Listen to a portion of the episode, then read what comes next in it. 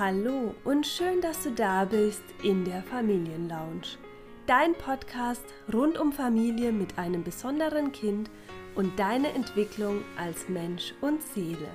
Mein Name ist Nicole Reiter und ich wünsche dir ganz viel Spaß bei der heutigen Folge. Hallo und herzlich willkommen im neuen Jahr. Schön, dass du wieder hier bist in der Familienlounge. Heute gibt es den zweiten Teil des Interviews mit der lieben Verena. Doch bevor wir starten, möchte ich dir noch etwas ankündigen. Denn neues Jahr und es gibt auch ein neues Angebot von mir. Am 13.01. um 20 Uhr gibt es das erste Mal eine Heilreise-Meditation mit mir. In dieser geht es darum, dich zu spüren, deine Verletzungen wahrzunehmen und zu heilen, die durch die Diagnose und die Erlebnisse mit deinem behinderten Kind und mit den Ärzten und Therapeuten und so weiter entstanden sind. Und die gilt es zu heilen, damit du einfach wieder ja etwas glücklicher und positiver auf dein Leben blicken kannst. Und dazu möchte ich dich einladen. Also wenn du Lust hast, dabei zu sein, dann schau einfach mal auf meiner Webseite vorbei und melde dich an.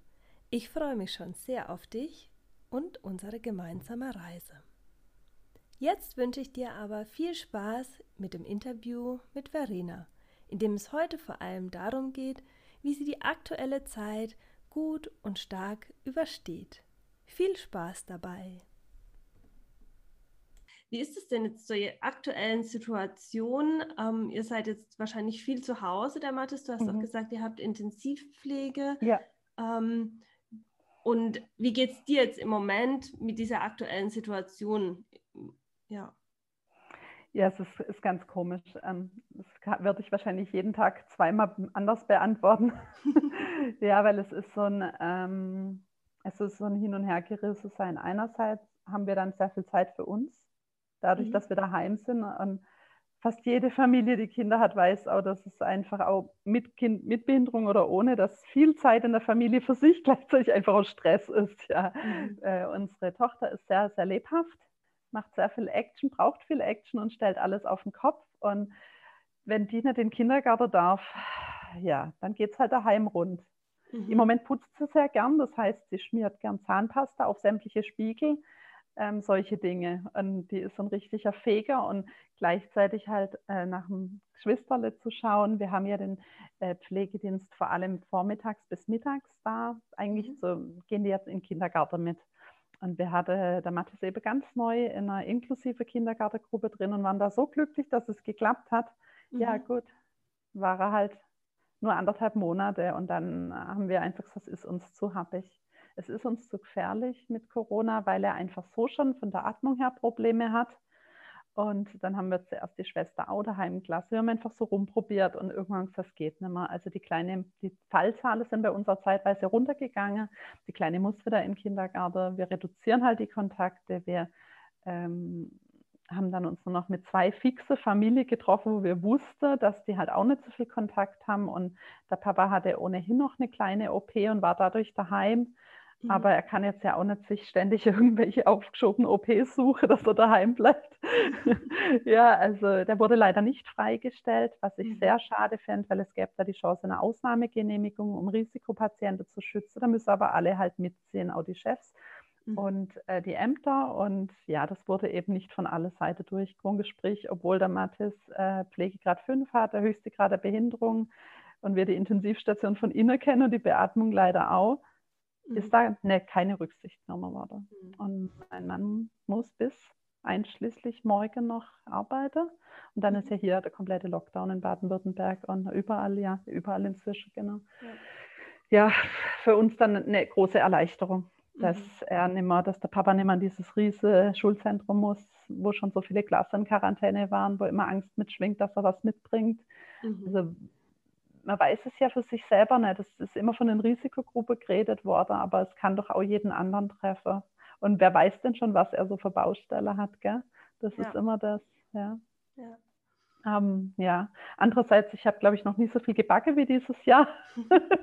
ist ein Hobby von mir und äh, äh, damit auch die Kleine beschäftigt. Und ja, und es ging jetzt halt auch mal viele Familien so, wie es uns immer geht. Das war so mein Ding, wo ich gedacht habe, da schaut mal, ähm, dieses keine Betreuung habe, auf sich gestellt sein, das haben wir übrigens immer. Vielleicht könnt ihr euch jetzt ein bisschen in uns hineinversetzen, weil ähm, Pflegedienste haben wir zwar, aber das heißt ja nur lange nicht, dass der kommt. Ja, weil mhm. wenn die unterbesetzt sind, wenn jemand krank ist, dann gibt es in der Regel keine Vertretung.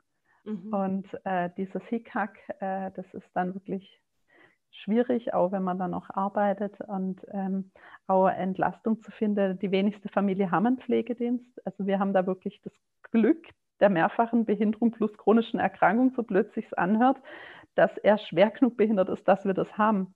Mhm. Weil in, ich habe eine Selbsthilfegruppe, die haben fast alle keinen Pflegedienst. Mhm. Also das sind 17 Familien, davon haben zwei einen Pflegedienst. Mhm. Ja? Alle anderen stemmen den Alltag allein. Und wenn ein Kind nicht organisch so schwer krank ist wie unser Sohn, sondern in Anführungszeichen nur Verhaltensbehinderungen hat, nur eine Autismusstörung, dann kriegt man ja keine Unterstützung. Aber genau diese Kinder leiden jetzt unter Corona halt ganz arg. Also die, die zeigen ja ganz schlimme Reaktionen, wenn ihr Alltag durcheinander gebracht wird. Ich weiß von einem Junge, der sich jetzt immer mit dem Kopf gegen die Wand haut, weil sein, sein Alltagsrhythmus ist weg. Der hat eine Autismusstörung, sein Internat hat zugemacht und wenn der nicht nonstop Körperkontakt hat, verletzt er sich selbst. Mhm. Und solche Familien haben keinen Pflegedienst. Und da kann man sich vorstellen, wie es denen geht jetzt. Ja. Also da, da stellt es mir wirklich, also und da gibt es halt dann auch nichts, weil die, die, die, die ganze Kurzzeitpflege ist ja auf Senioren ausgerichtet und um die tut es mir gerade unglaublich leid. Und da, da zeigt sich halt nochmal umso mehr, wie unsichtbar wir sind. Und da bin ich jetzt ganz froh, dass wir uns dann zumindest über unsere Selbsthilfegruppe halt ein bisschen Mut zusprechen können und dann nochmal Tipps geben können. Es gibt ja noch die Familienherberge Lebensweg, da könntet ihr jetzt noch hin, die haben noch auf. Oder mhm. ich weiß da noch eine, eine Babysitterin, die hat vielleicht noch Kapazität und hat Erfahrung mit behinderten Kindern. Also, dass man sich irgendwie an so Strohhalme da jetzt durchangelt und halt irgendwie versucht, das Beste noch draus zu machen. Aber es ist schon, also ich sehe die Mamas und ich sehe, wie die gerade echt kaputt gehen. Die, die, schon, schon allein ohne behindertes Kind, wie belastend alles ist, wenn man dann daheim ist und, und mit, äh, wo man halt nicht mal schnell die Nachbarin fragen kann, schaust mal nach meinem Sohn, gibst ihm halt sein Antiepileptikum, also das machen halt leider die wenigsten Nachbarn. Es gibt so ein paar mhm. coole Socken, aber viele trauen sich dann auch nicht, ja. ja. Andere sowas aufzubürden, ja. Ja, das stimmt. Das ist natürlich auf jeden Fall eine ganz andere Belastung auch ja. als ähm, Familie mit gesunden Kindern. Und trotzdem bist du eine sehr taffe Mama, die ja auch arbeitet, die ja eben auch ihren Sohn jetzt schon bis zum sechsten Lebensjahr begleitet hat, sich auch noch für ein zweites Kind entschieden hat. Mhm. Was sind denn so Dinge, die dich so stark machen? Also die für dich einfach auch kräftigend sind, so dass du da immer wieder auch gut und positiv ähm, in diese, durch diese Zeit oder auch ja, durch, durchs Leben gehst? Ja, ich, ich war eigentlich von Natur aus immer ein äh, Mensch, wo sehr, sehr positiv ist und sehr optimistisch. Mhm. Und das ist mir über die Jahre sehr flöte gegangen. Und das hat mich wahnsinnig geärgert, wenn man sich selber nicht mehr richtig erkennt. Mhm. Also das hat mich sehr frustriert, wenn ich mich selber anschaue und gedacht habe, Gott, was ist denn aus dir geworden? Ich war so ein kleiner Hippie, habe da wirklich, äh, bin mit meinem Mann früher im selber ausgebauten Bus durch ganz Europa gefahren. Das war so unser Ding. Ähm, schöne Fotos von schöner Reise, tolles Essen, ausprobiert überall. Wir waren bis in Marokko mit dem Bus, in Norwegen, in Schottland war unsere Hochzeitsreise, bis an der Masure. Und so Dinge, das hat mich echt ausgemacht. Und wenn das alles wegbricht, okay, mit Kindern ändert sich generell viel, musst dich neu einrichten, neu einstellen, aber dann, wenn man merkt, das ist so ein Kind, wo nicht erwachsen wird und du merkst, du bist in dieser Schlaufe gefangen, Mhm. Das hat mir so der Boden weggezogen, weil ich gedacht habe, okay, das war's jetzt mit meinem Leben. Ich komme hier nicht mehr raus. Das ist eine Sackgasse. Und das hat mich ganz lang wirklich fertig gemacht, weil immer ich dachte, jetzt habe ich einen Berg wieder hochgekrabbelt, kam schon der nächste Felsbrocke. So dieses Sisyphus-Feeling, ja, jeden Tag von vorne, immer täglich grüßtes Murmeltier. Und da hängen, glaube ich, auch viele pflegende Angehörige fest drin. Für mich ein ganz wichtiger Punkt war, wo, wo wir uns dann für die Tochter entschieden haben, wo wir dann uns wirklich nochmal getraut haben, ein zweites Kind zu kriegen, weil mhm. dann ganz vieles von dem, was ich mich so gefreut habe, das zu erleben mit meinem Sohn, konnte ich dann mit der Tochter jetzt erleben. Ich ich habe mich immer aufs Mama-Sein unglaublich gefreut und, und, und ich habe mich aber gleichzeitig auch immer einen Job gesucht, wo ich Freude habe am Arbeiten, wo ich einfach noch was anderes habe und äh, da dachte ich, oh Gott, wie soll das dann gehen? Wie soll ich denn mit zwei Kindern arbeiten? Und ich habe es dann einfach probiert. Ich habe es einfach probiert und habe mich als Quereinsteiger beworben, habe einfach was ganz anderes gemacht. Mhm. Ähm, habe gedacht, mehr als schief gehen kann es nicht, mehr als Absage kriege kann ich nicht. Und das hat dann äh, gleichzeitig funktioniert mit Arbeit und Kind, was so nicht geplant war. dann war das Arbeiten halt sehr, sehr kurz äh, und äh, dann habe ich nochmal das Gleiche probiert und wieder als Quereinsteigerin mich beworben. Und anstatt, dass ich Unterricht, was ich ursprünglich gelernt habe, ich habe an der Hochschule unterrichtet, schreibe ich jetzt halt Texte und mache Öffentlichkeitsarbeit und ich kriege meinen Kopf frei und das tut mir so wahnsinnig gut. Mhm. Ich habe mich sonst immer nur um der Mathis gedreht, um Widersprüche. Und habe ich gedacht, habe ich deshalb Deutsch studiert? Habe ich Deutsch studiert, um Briefe an die Versicherung zu schreiben? Ja, das mhm. kann es doch nicht sein. Das ist nicht bezahlt. Ich kriege keine Rente. Ich war so verzweifelt, weil ich gedacht habe, ich bin doch eigentlich, überall heißt es, wir brauchen Fachkräfte. Ich bin nur eine ausgebildete Fachkraft und da sitze ich daheim und wasche Spucktücher. Ja, mhm. und schreibe Widersprüche. Das kann doch nicht alles sein. Und diese Wut habe ich dann irgendwann geschafft zu kanalisieren. Mhm. Und habe meine Kämpfe öffentlich gemacht für andere. Mhm. Weil ich mir sage, warum soll er denn alle den gleichen Scheiß durchmachen? Warum wir müssen uns zusammentun, weil jeder für sich geht so vor die Hunde.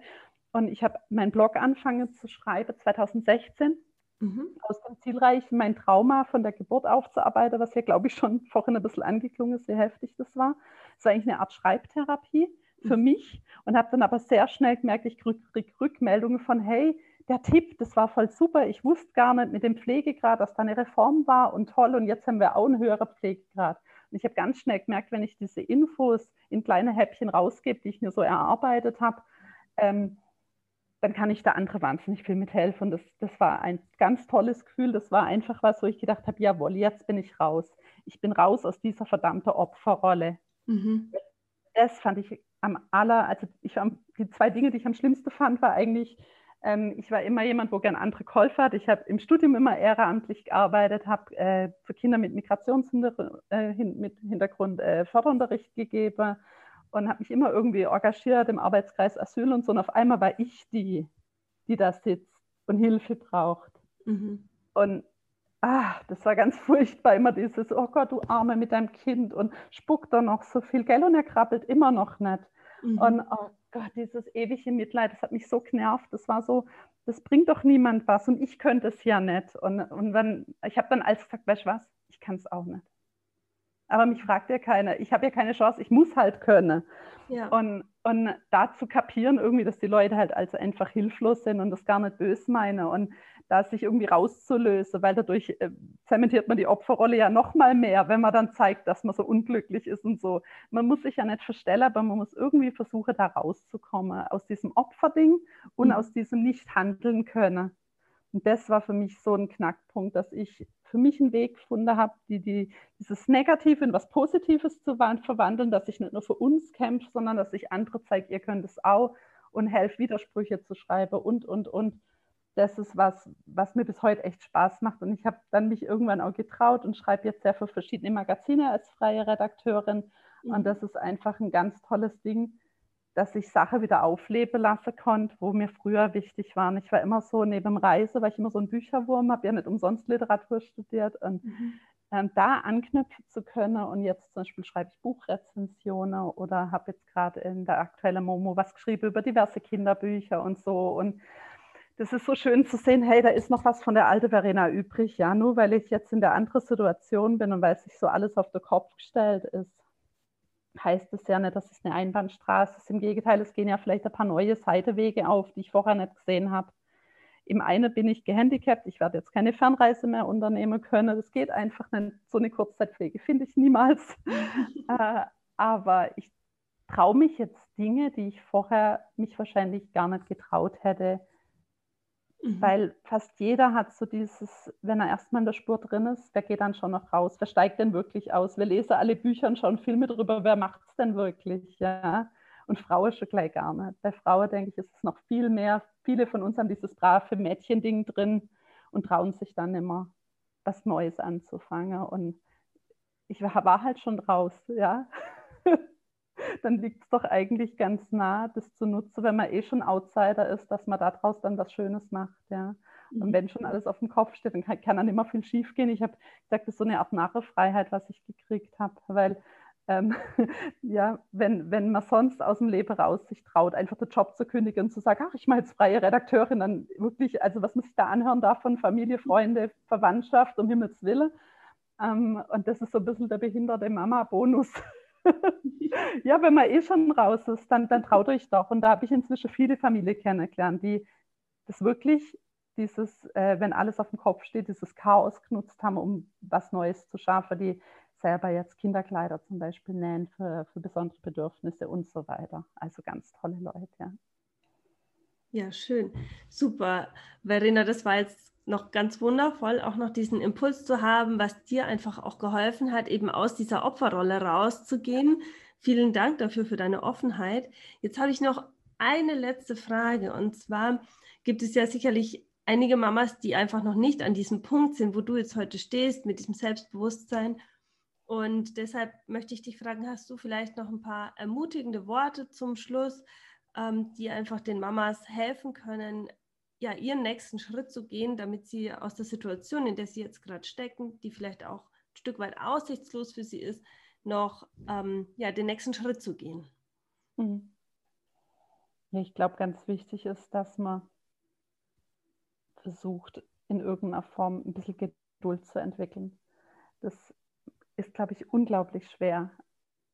Ähm, also ich war immer ein ungeduldiger Mensch. Ich bin auch jemand, ich verzweifle schon an einem verstrickten Wollknäuel, wo irgendwelche Knoten drin sind, ja.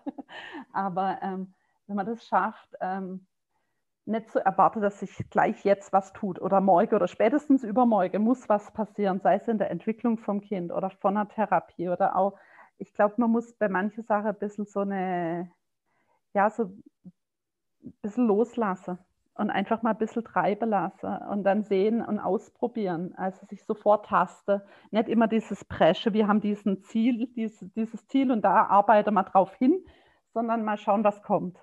Mhm. Und, und äh, versuche, das Kind den Weg vorgeben zu lassen. Ich habe da eine sehr gute Freundin, wo ich äh, ganz baff war, wo sie mal gesagt hat, ja, ich würde mir so arg wünschen, dass er mit mir spricht. Das ist aber nicht sein Thema sein Thema ist gerade, er will sich vorwärts bewegen. Da habe ich gedacht, cool. Also der ist auch noch mal zwei Jahre älter als mein Sohn und sie hat es echt gelernt, einfach auch.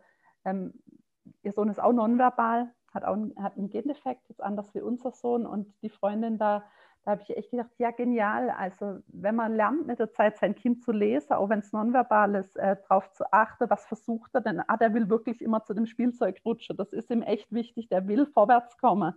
Dann habe ich schon meinen Plan dann kann mir der Therapeut oder der Arzt XY sonst noch was erzählen. Wenn ich sehe, mein Kind will jetzt vom Fleck kommen, dann unterstütze ich es genau da drin.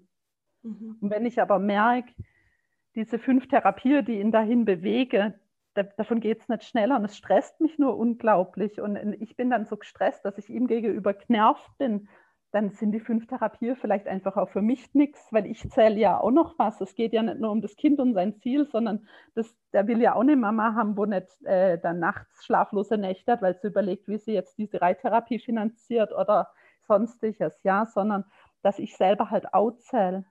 Mhm. Weil das sehe ich bei vielen wirklich coole Mamas und Papas auch, die dann sich nur noch ums Kind drehen und, und, und dieser große Trend der bedürfnisorientierten Erziehung wo ich dann immer denke, ja, eigentlich ist das super cool, nur müsste man halt auch mal sehen, dass wir auch Bedürfnisse haben, wir Eltern. Und gerade bei, deshalb fand ich das so toll, das hattest du neulich ja auch als Thema, warum so wichtig ist, dass es der Mama gut geht. Mhm. Ja, und diese, ah, das ist auch so eine furchtbare Floskel. Immer geht es der Mutter gut, geht es dem Kind gut, ja, und such dir Entlastung. Oh, das kann man immer hören, weil jeder sagt, guck, dass das gut geht, aber keiner hilft einem dabei. Und, und, eigentlich, jetzt Corona natürlich alles ein bisschen schwieriger, eigentlich war für mich immer ein ganz wichtiges Ding, mir wirklich, wirklich Hilfe zu suchen, die anzunehmen und da aus diesem Muster rauszukommen. Ich muss dankbar sein für jeden Pups, weil ja, ähm, es ist ja auch für andere erfüllend, Zeit mit dem Kind zu verbringen. Das ist nicht nur eine milde Gabe, wenn die Oma mit dem Kind spazieren geht, jede Woche zum Festetag, sondern die Oma hat doch auch was von man, man, muss auch das Kind als eine Bereicherung sehen, auch für andere Familienmitglieder oder eben die nette Nachbarin, wo ich vorhin schon mal erwähnt habe, sondern ähm, es dürfen auch andere Leute Zeit mit dem Kind verbringen, auf das Kind einwirken. Ich muss nicht alles selber machen. Das finde ich ganz arg wichtig. Und wenn man an den Punkt kommt, dann, dann hat man schon mal ein bisschen Luft. Und vielleicht traut man sich dann auch, ähm, während man nicht auf ein festes Ziel zusteuert, sondern sich so ein bisschen treiben lässt, so ein bisschen zu träumen und nicht nur immer das Worst-Case-Szenario zu malen, was ist, wenn er wirklich jetzt nie sprechen lernt, wenn er wirklich nie laufen lernt, wenn das wirklich so bleibt, sondern was ist, wenn ich vielleicht eine richtig coole WG für ihn finde. Ja, ich habe, ähm, er hat ganz furchtbar geschlafen als, als Kind, als die Spastik Ärger wurde. Und ich saß dann nachts am Bett und ich habe mir dann als zu ihm gesagt, du und weißt du was, irgendwann stecke ich dich in ein Heim, wenn du so brüllst nachts. Ja, also so wie man zum Kind sagt, du darfst halt kein Fernsehen gucken, wenn du mich jetzt immer ärgerst, so als hohle Drohung in der Nacht ausgesprochen um drei, wo man einfach nicht mehr kann. Aber andererseits, ja, andererseits gibt es die Option, dass wir unsere Kinder irgendwann loslassen aber zu ihrem Wohl nicht als Drogen, sondern es gibt so viele tolle Projekte inzwischen. Es gibt äh, sind Mehrgenerationenhäuser, es gibt äh, WGs und warum sowas nicht mal ausmalen und überlege, hey, es gibt noch ein Leben später und vielleicht dann in zehn Jahren oder so, vielleicht finde ich eine tolle Option, wo er sich wohlfühlt, wo mir es gut mitgeht und vielleicht kann ich dann sogar mal wieder in ein Flugzeug steigen, irgendwo anders hin als zu einer tolle Therapie in Europa, sondern vielleicht wirklich mal wieder eine schöne Reise machen oder vielleicht bleib da mal beim Papa und ich kann mit der Schwester was Schönes unternehmen. Also das ist was, was mir gerade Kraft gibt, dass ich mir versuche, nicht immer diese Dystopie, sondern so eine kleine Utopie ab und zu aufzubauen. Und so habe ich mich auch durch den letzten Winter gebracht und da ging es mir echt schlecht. Da war ich in einer da war ich wirklich auch in einer depressiven Phase drin, wo ich wirklich, das, das traut mal Frauen, die Strahle oder Power haben, immer nicht zu, aber ja, man darf auch mal richtig Scheißphase haben und man darf auch dann dazu stehen und sagen, mir geht es wirklich dreckig und da habe ich mich mit sowas und therapeutischer Hilfe wieder rausgezogen, dann mit der Zeit. Mhm. Und das aber auch mal zuzulassen, dass es einem einfach mal schlecht geht und man muss da nicht nach außen hin stark sein, ja. Das ja. muss einfach auch nicht sein. Das stimmt. Liebe Verena, vielen, vielen Dank für diese ehrlichen und schönen Schlussworte. Ich danke dir für deine Zeit. Sehr gerne. Schön, dass du da bist. vielen Dank.